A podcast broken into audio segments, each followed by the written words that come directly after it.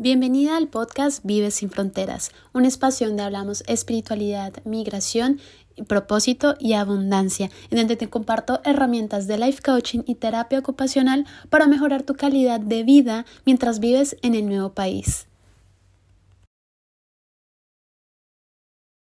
¿Te has sentido que tal vez esa profesión que tú has, ejercido en tu país de origen se te puede llegar a complicar, se te está complicando para ejercerla en ese nuevo país donde estás viviendo el día de hoy.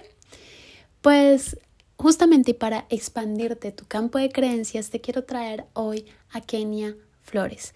Kenia es diseñadora, gráfica y ella ah, ha pasado toda una historia desde México, de sus orígenes náhuatl hasta el día de hoy donde se encuentra en Alemania. En todo este proceso ella nos va a contar cómo de hecho el dibujo, eh, el orígenes, los orígenes, sus orígenes náhuatl también la han ayudado en todo este proceso de adaptación a un nuevo país, a una nueva ciudad y a también cómo lidiar con los sentimientos de culpa que normalmente vivimos cuando llegamos a un nuevo país y sentimos que estamos viviendo demasiadas cosas y que las personas de pronto de nuestra familia, si vienen de una, de, de, tienen unos recursos económicos muy bajos, pues nos vamos a sentir como culpable. Ella nos cuenta de todo esto y también quiero comentarte que Kenia hizo parte de la generación, primera generación de 2022 del mentoring de Diosa.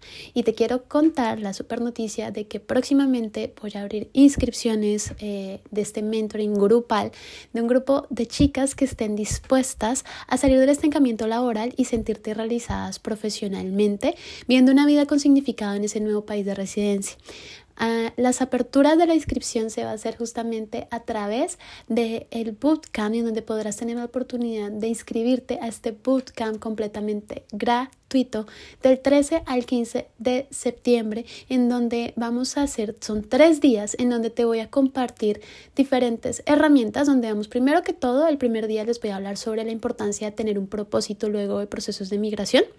Luego, el segundo día, vamos a, hablar sobre las fronteras que, la separan de, que te separan de esa ocupación ideal. Y ya el último día te voy a justamente compartir ese pasaporte para encontrar la ocupación hecha a tu medida y se harán oficialmente apertura a las inscripciones del nuevo mentoring grupal de Diosa. No solamente seré yo justamente compartiéndoles yo y Priscila Guillén, que es justamente la coach que también nos va a acompañar, que les estaremos compartiendo estas herramientas, pero también durante el bootcamp que es completamente gratuito, tendrán la oportunidad de, les vamos a compartir herramientas eh, solamente a las personas que estén en vivo sobre cuáles son las tres claves para que encontrar una ocupación hecha a tu medida. Y el segundo día, el 14 de septiembre, vamos a hacer un networking en vivo, donde voy a darle la oportunidad para que ustedes se conozcan entre ustedes, dependiendo del país donde se encuentren, haremos mini salas y compartirán entre ustedes dónde se encuentran, en qué país se encuentran, etcétera. Esto va a pasar el 13, 14 y 15 de septiembre y va a pasar todos los días a las 8 pm de París, 2 pm de Toronto y 11 am a la mañana de Los Ángeles, California. Entonces te voy a dejar en las notas del episodio del podcast eh, para que te puedas escribir completamente gratuito a este, eh, a este evento online donde podrás conocer a otras mujeres que están pasando lo mismo que tú y también tener la posibilidad de más adelante de aquí a unos tres meses encontrarte en la misma situación y claridad con la que se encuentra Kenia Flores el día de hoy. Sin más, te dejo con la entrevista de Kenia para que te permitas expandirte en cómo justamente el dibujo es una herramienta que la ha salvado a ella en todo su proceso de migración, pero también cómo ahora ese nuevo país va a ser el puente para eh, dar a conocer y unirse, sentirse mucho más, origen, más, más unida con sus orígenes náhuatl. Por acá te dejo con la entrevista. Kenia, bienvenida al podcast de Vive sin Fronteras. ¿Cómo se siente estar en este espacio? Emocionante, ya lo había escuchado varias veces y de pronto estar aquí es como... Mm. es emocionante, es emocionante. Estás al otro lado, ¿no? Ahora estás como siempre escuchabas a las otras personas y ahora, bueno, entonces eh, estoy acá, a este lado. Ahora es tu turno de dar luz a otras chicas, ¿no? Sí, qué lindo, la verdad me emociona mucho y espero que lo que les puedo compartir pueda ser útil para de pronto yo escuchaba cosas y era como, ¡Ah! esto es justo lo que yo necesitaba escuchar hoy. Entonces, espero que yo pueda hacer esas palabras para alguien también. Podrás hacer la expansora de alguien, seguramente. Bueno, mi Kenia, Kenia Flores. Kenia, mexicana, que te encuentras viendo actualmente en Alemania. Aparte de esto, del nombre, de tu nacionalidad, de dónde estás viviendo, ¿quién es Kenia? Mm, buena pregunta. Eh, pues Kenia es, además de todo eso, eh, los valores, todas las vivencias y todo, todo lo que conforma cada proceso mental que hago, cada decisión que hago, su historia, completamente creo que es como lo que me conformaría. Kenia, las personas que he conocido, todo eso. Kenia, ¿por qué, ¿por qué llegaste a Alemania? ¿Cuál es tu motivo de migración? Eh, bueno, pues hace ya casi seis años conocí a un alemán en España estudiando por allá y pues resulta que fue como la manera que, que vimos de establecernos en un lugar en donde primero lo intentamos en México, luego él consiguió un trabajo aquí que pues claramente nos brindaba mejores oportunidades y pues aquí estamos intentando hacer una vida por acá en Alemania. ¿Cómo se sintió y cómo se ha sentido? Porque tú estás muy reciente, ¿no? O sea, llevas nueve meses en Alemania. ¿Cómo, ¿Cómo, ha sido el proceso de justamente de emigrar por, por, tu pareja, pero también adaptarte a nivel profesional? Eh, pues definitivamente había muchas cosas que yo no había contemplado. Eh, cuando yo cuando hablamos sobre venir, eh, pues yo tenía mi trabajo en México, yo ya llevaba varios años trabajando allá y yo pensaba como, bueno, eh, país desarrollado, yo voy a llegar con mi experiencia, con mi título universitario y me van a dar trabajo por allá, no sé, hablo inglés, o sea, yo, yo me imaginaba que todo iba a ser facilísimo llegando acá. Y este, sí, como te contaba, desde que llegué a Alemania me tocó conocer muchos migrantes que que vienen y, y, aunque tengan preparación y todo eso, eh, pues no trabajan en lo que les gusta o literalmente llevan años desempleados, eh, el tema del idioma y tal, ¿no? Entonces, eh, pues como en todo esto de estar tan perdida, yo sí pensaba como es que, ah, bueno, recuerdo mucho una experiencia, yo estaba tomando un curso de integración y ahí nos enseñaban a hacer solicitudes de, de empleo en alemán.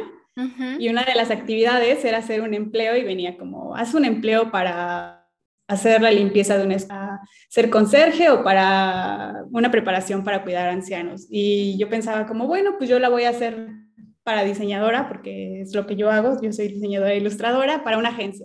Entonces me armé mi, me armé mi solicitud en alemán y la maestra cuando la leí como que se rió un poco y fue así de, pero pero sí sabes si para empezar tus estudios están reconocidos acá, o sea, como que, pero a lo mejor ni siquiera entiendes la gravedad de, o la dificultad de venir aquí y decir que vas a trabajar como eso, ¿no? Entonces, esa experiencia la recuerdo mucho porque pues yo me quedé pensando, pero toda la gente que está aquí es, tiene maestrías, tiene, no sé, experiencia tal, y cuando les preguntaba por sus trabajos, pues había un programador que trabajaba aquí entregando pizzas, una mujer contadora que limpiaba casas, lo cual pues todos son trabajos súper dignos y, muy cool todo, pero ellos evidentemente no se sentían bien. Entonces, sí, lo primero fue como caer en este, en este hoyo de, ay, ¿qué voy a hacer por acá? Creo que no había contemplado que no va a ser tan fácil. Y empezar a crearme planes de si una maestría, eh, si solo estudio el idioma y a ver qué pasa, y no sé, cómo ir improvisándole en el camino, ¿no? Pero pues en este proceso apareciste tú, que fue genial, o sea, sí fue así como que llegaste en el momento en el que me sentía muy perdida y de pronto fue como primero cuestionarme yo qué quiero, porque todo lo que había estado pensando todo el tiempo estaba basado en, en lo que la vida me estaba poniendo, las circunstancias que yo tenía pero no era realmente que yo me hubiera preguntado, ¿tú qué quieres? ¿Qué te hace feliz? Y basado en esto yo empezar a construir un plan. Era más bien como ir apagando fuego sobre la marcha. Mm. Y siempre, incluso antes de Alemania, ¿no? O sea, de pronto antes de Alemania también eh, te pasaba eso, que era como, no te tomabas el tiempo, bueno, yo realmente qué quiero, Sí, y entonces... Sí, total. O sea, en México yo había trabajado en algunas agencias, luego en cultura, pero siempre era así como, pues yo sé que tengo que trabajar y aquí hay una solicitud, la meto, pero pues nunca me sentía tan bien porque nunca me había hecho esa pregunta. Es algo tal vez muy obvio, pero yo nunca me había preguntado, ok, en 5 o 10 años, ¿cómo me veo? ¿Dónde me veo? Eh, además, algo que me pasaba mucho era que sentía que los proyectos que hacía pues no tenían como un fin, ¿no? Un propósito. Mm. Pero no veía como, ok, pero entonces, ¿yo qué estoy haciendo para, para cambiar como esa situación? Realmente yo decía como, bueno, pues así, así como viviendo al día, es raro, pero de pronto uno no se mucho eso, que mm, costaba, te costaba justamente como ver el fin, el propósito al final de toda, de la cadena, digamos, de producción, entre comillas, digámoslo así, y cuál era tu aporte en esa cadena de producción, lo recuerdo mucho, y es que generalmente, algo también a mí me pasó, eso también es como yo estaba trabajando también en el sector automovilístico y me desentendí, solté completamente, no encontraba el fin, la intención que había detrás, el propósito de mi trabajo. Y fue justamente que recuerdo la sesión que encontrarte justamente el sentido hacia quién estaba realmente trabajando.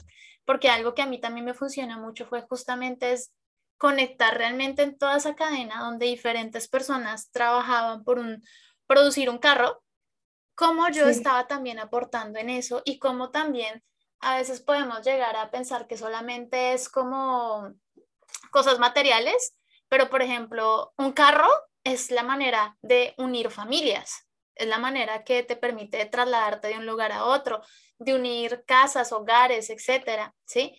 En mi caso me di cuenta que yo estaba era cuidando realmente la salud de los operarios. Y creo que también a ti te pasó esto, ¿no?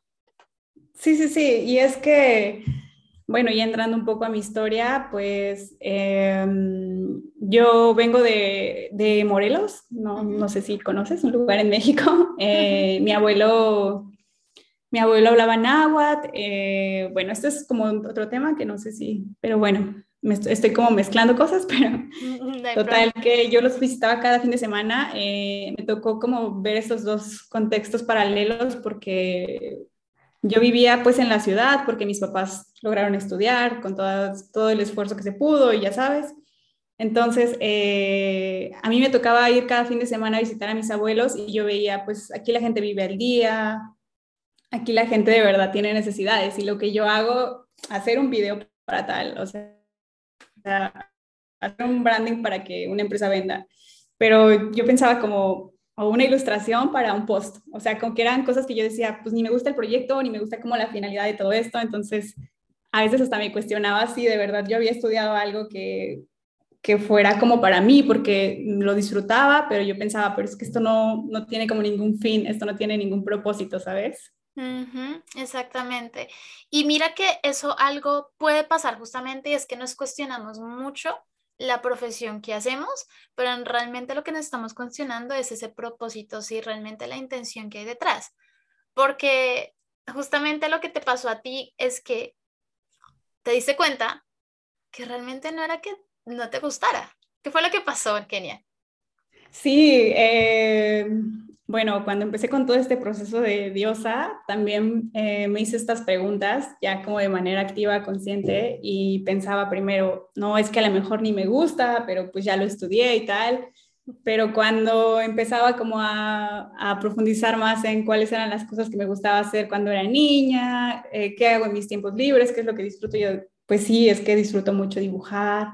Eh, desde niña, o sea, yo sé que eso es así como lo que siempre he hecho y más bien descubrí que no tenía o no estaba como llenando el trabajar en algo que me, que me llenara a mí, ¿sabes? En un propósito que yo sintiera, bueno, estoy aportando algo y eso fue lo que pasó, o sea, que, que descubrí que podía hacer las dos cosas juntas, que si yo creaba mi propio proyecto, entonces pues no había problema, no había problema de hacer algo que yo disfrutara y además hacerlo para alguien con quien yo me sintiera que estaba aportando algo, ¿sabes? Exactamente, y quiero que nos cuentes un poco porque tú también tuviste en tu parte, digamos, ahí vienes en parte de tus antecedentes mexicanos, evidentemente, pero lo bonito tuyo fue también que cómo fue tu infancia y lo que viviste en la infancia y este polarización de dos contextos, ¿cómo te dio luz ahora, estando en Alemania, en este momento y en tu proyecto profesional, ¿no? ¿Cómo, ¿Cómo recuerdas eso? ¿Cómo pasó? Cuéntanos cómo fue ese proceso de... ¡ah!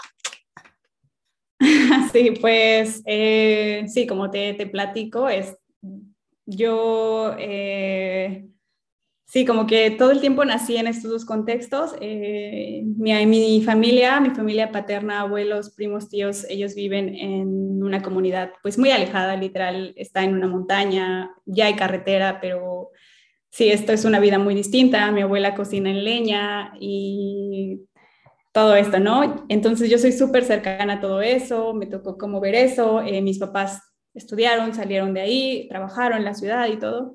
Pero claro, eh, como consecuencia de todo este esfuerzo que ellos hicieron para salir adelante, trabajando, porque fue la manera en la que ellos aprendieron eh, como a ver el éxito y todo esto, pues realmente vivimos como en un, en un ambiente de carencia de tiempo, ellos nunca podían estar en casa, carencia de, pues de afecto, de muchas cosas, ¿no? Entonces, eh, a mí y a mis hermanos, a mis hermanos y a mí nos tocó eh, vivir solos de niños y mucho tiempo encargados con los vecinos y tal.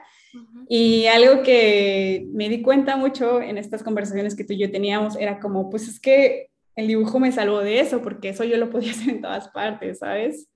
Y en ese momento ni lo sabía, pero era terapéutico. Yo me imaginaba lo que quisiera, mis mundos y tal.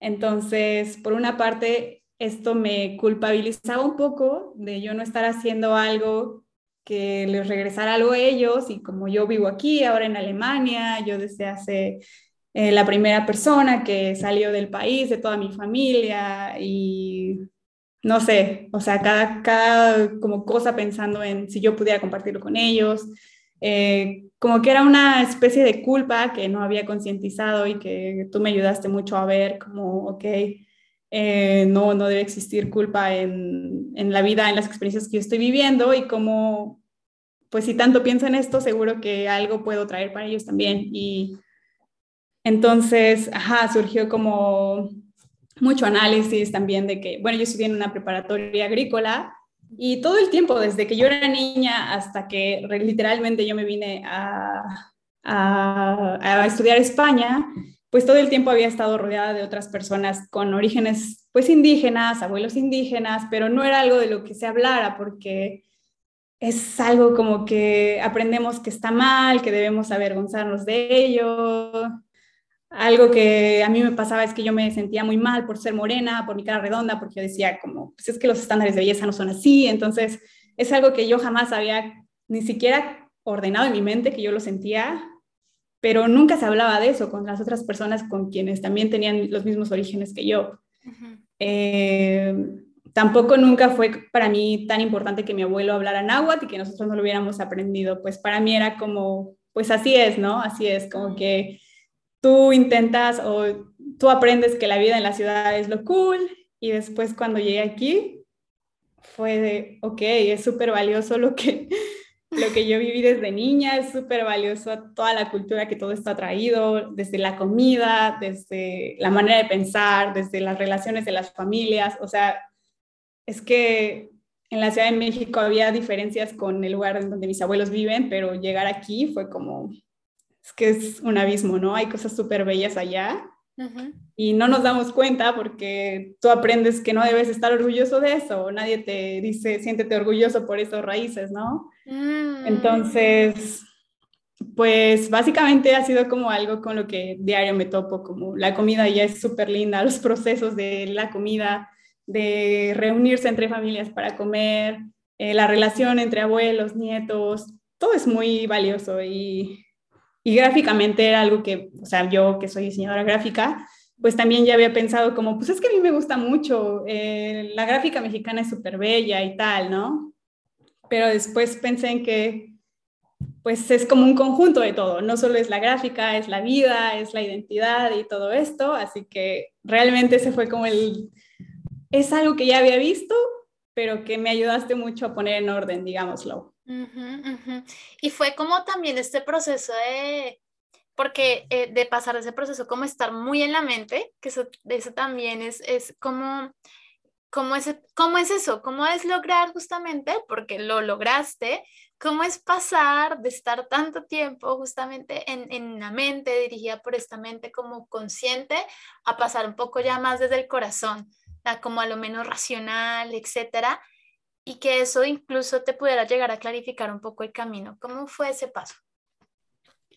Em, creo que es mucho romper con hábitos de pensamiento.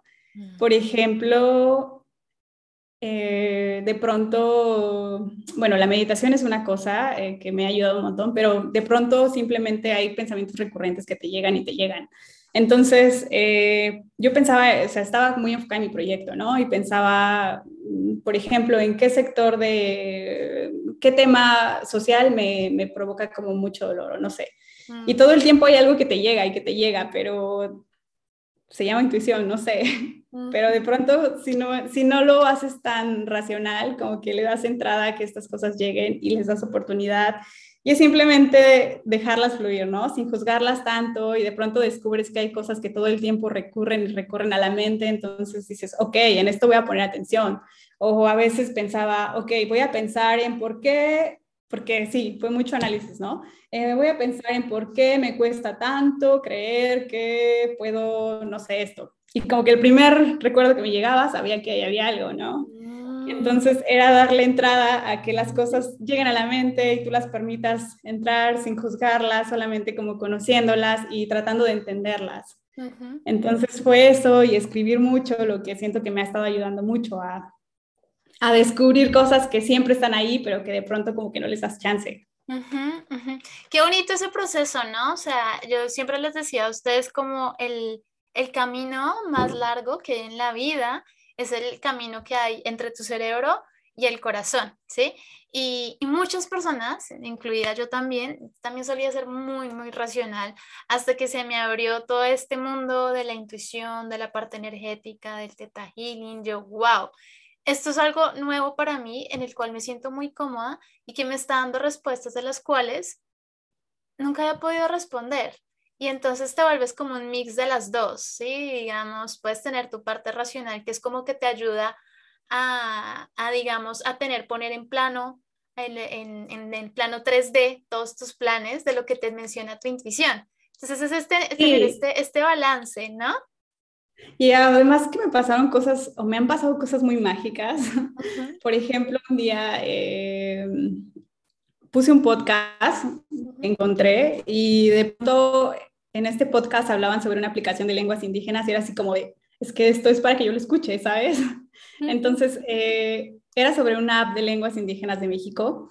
Contacté a estas personas y les dije, las conocí en este podcast, este es mi trabajo y probablemente eh, podemos hacer algo juntos. Y me contactaron y ahora vamos a trabajar juntos. Entonces es como, pues creer en que las cosas que llegan, pues igual y, y lo intentas, les haces caso, las observas y a veces cuando todo lo racionalizaba, pues perdía esta oportunidad de ver estas cosas y decir, ok, esto llegó, vamos a darle una oportunidad, vamos a ponerle atención, ¿qué tal que hay, hay algo, sabes?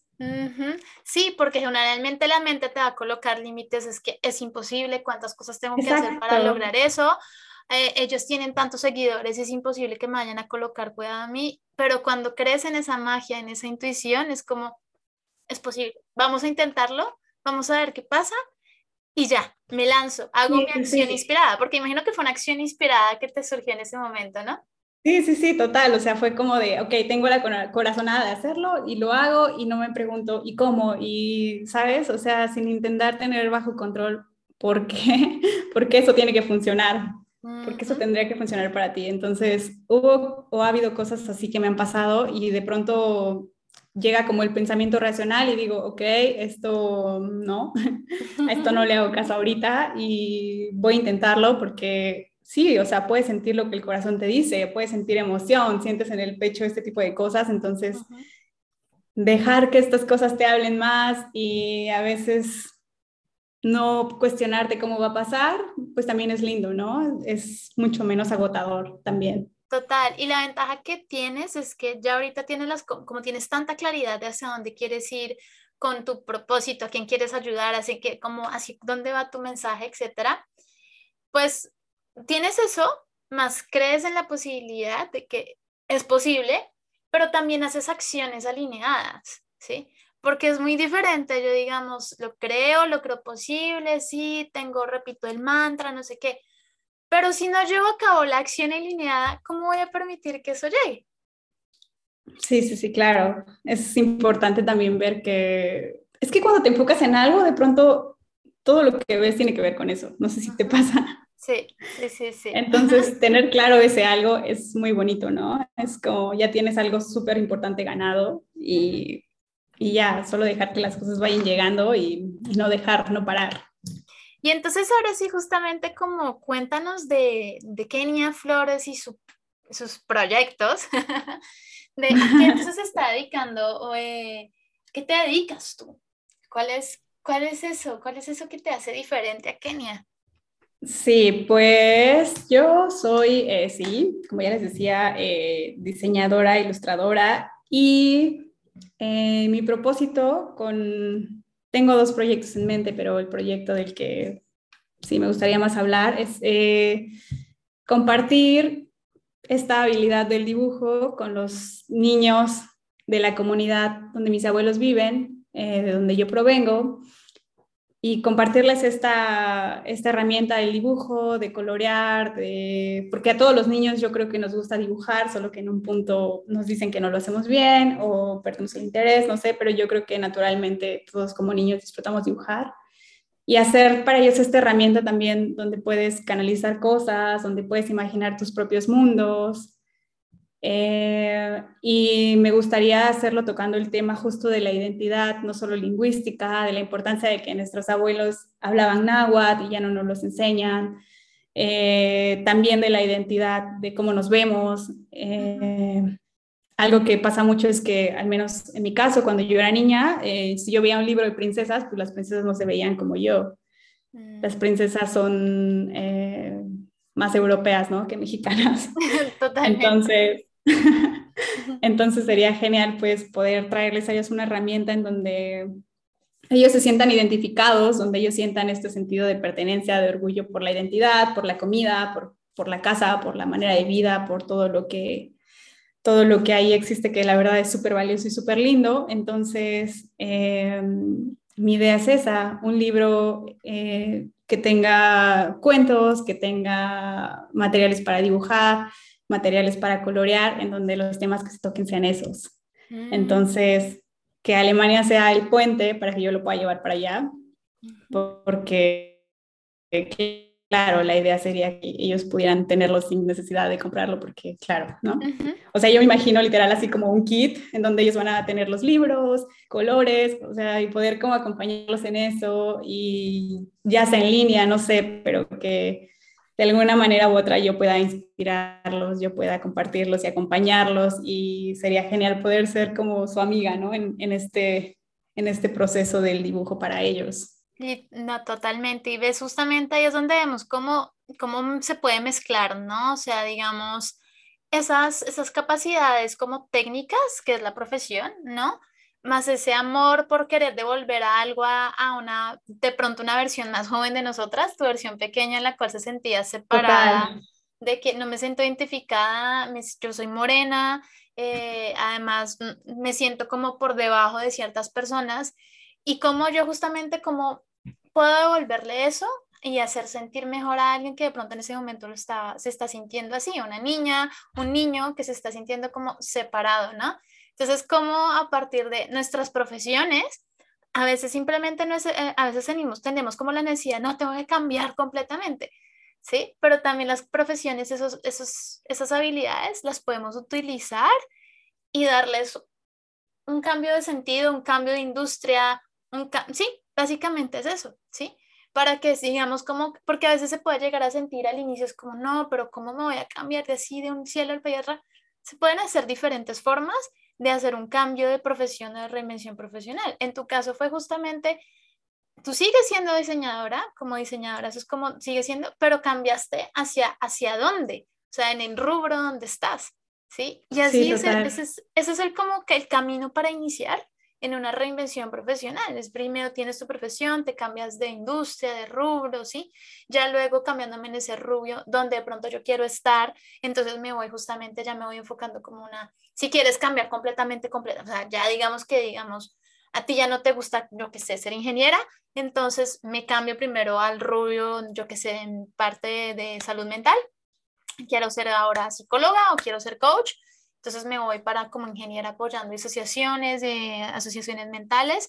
Luego el siguiente paso entonces sería pues ya me voy formando y ya pues como ya conozco la, el área, pues ya va a ser mucho más fácil esa integración, ¿no? Entonces eso es como, hay diferentes caminos y yo creo que ese es el camino más, más simple para una, para una reinvención profesional.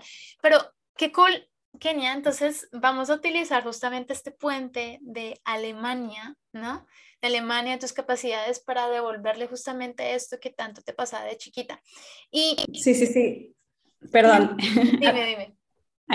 Además que eh, justo cuando trabajaba en otros proyectos me pasaba que eran cosas muy corporativas y yo sentía que no tenía como ningún match con los usuarios, con los clientes. Entonces, justo lo que tú dices, en este caso los clientes son los niños que han tenido una historia muy similar a la mía y que yo puedo entenderlos por lo tanto muchísimo y que yo puedo compartirles lo que a mí me ha servido. Entonces, Creo que en este caso aplica de una manera muy similar para los niños hijos de parejas mexicanos, alemanos que viven aquí, porque también pasa lo mismo, ¿no? Y de una manera diferente. También son personas que se sienten diferentes, que pasa como esto de de verte como el otro y pues sí, ¿no? Es que aquí toda la gente se ve rubia, yo no me veo rubia y que puedan tener acceso a un libro que les habla sobre otros temas con los que ellos se puedan sentir más identificados y que además puedan conocer, creo que eso sería muy bonito. Qué lindo, Kenia. Entonces, ese es uno, ese es el proyecto como el principal, ¿no? El más grande. Pero también sé que por ahí tienes otra, que Kenia hace muchísimas cosas, o sea. Sí, pues por otro lado, eh, yo quiero seguir trabajando con el branding por acá, eh, ahora acercándome más a proyectos con mujeres, eh, mujeres que, que también estén en una, en una situación, en una circunstancia similar a la mía o no, pero realmente algo que me gusta mucho es como el tema mexicano, entonces a mí esos proyectos amo colaborar con ellos, amo colaborar con mujeres que están empezando también o que tienen su negocio y lo quieren rediseñar, entonces ese es como otro aspecto en el que yo quiero seguir y seguir porque definitivamente veo como todo y admiro todo el poder femenino que hay y todo eso, entonces ahí es también donde yo quisiera seguir por otra parte. Kenia, entonces digamos, si yo quiero saber cómo todo, cómo va todo el proceso del proyecto justamente con el libro de los niños, porque sé que ya, ya por ahí tienes cositas, mm, has contactado personas, etcétera, el proyecto va avanzando. Eh, y que también las personas te puedan contactar de pronto si yo soy una mujer en la cual estoy como digamos en un proceso de, de que quiero que me desarrollen mi branding, etcétera, eh, ¿dónde te pueden encontrar, Kenia? Eh, por Instagram y creo que tú dejas los links. Sí, yo te dejo, yo dejo eh, por Behance, por mail, por donde sea.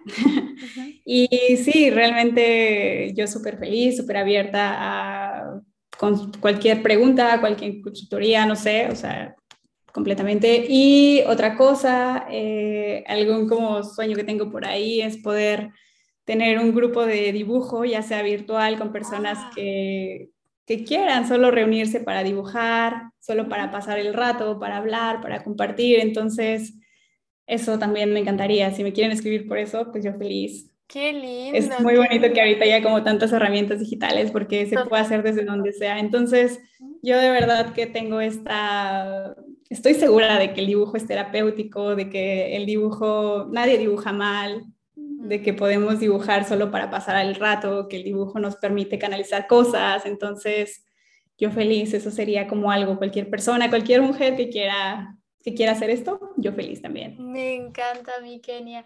Kenia hermosa, muchísimas gracias de verdad por el tiempo que nos has dedicado.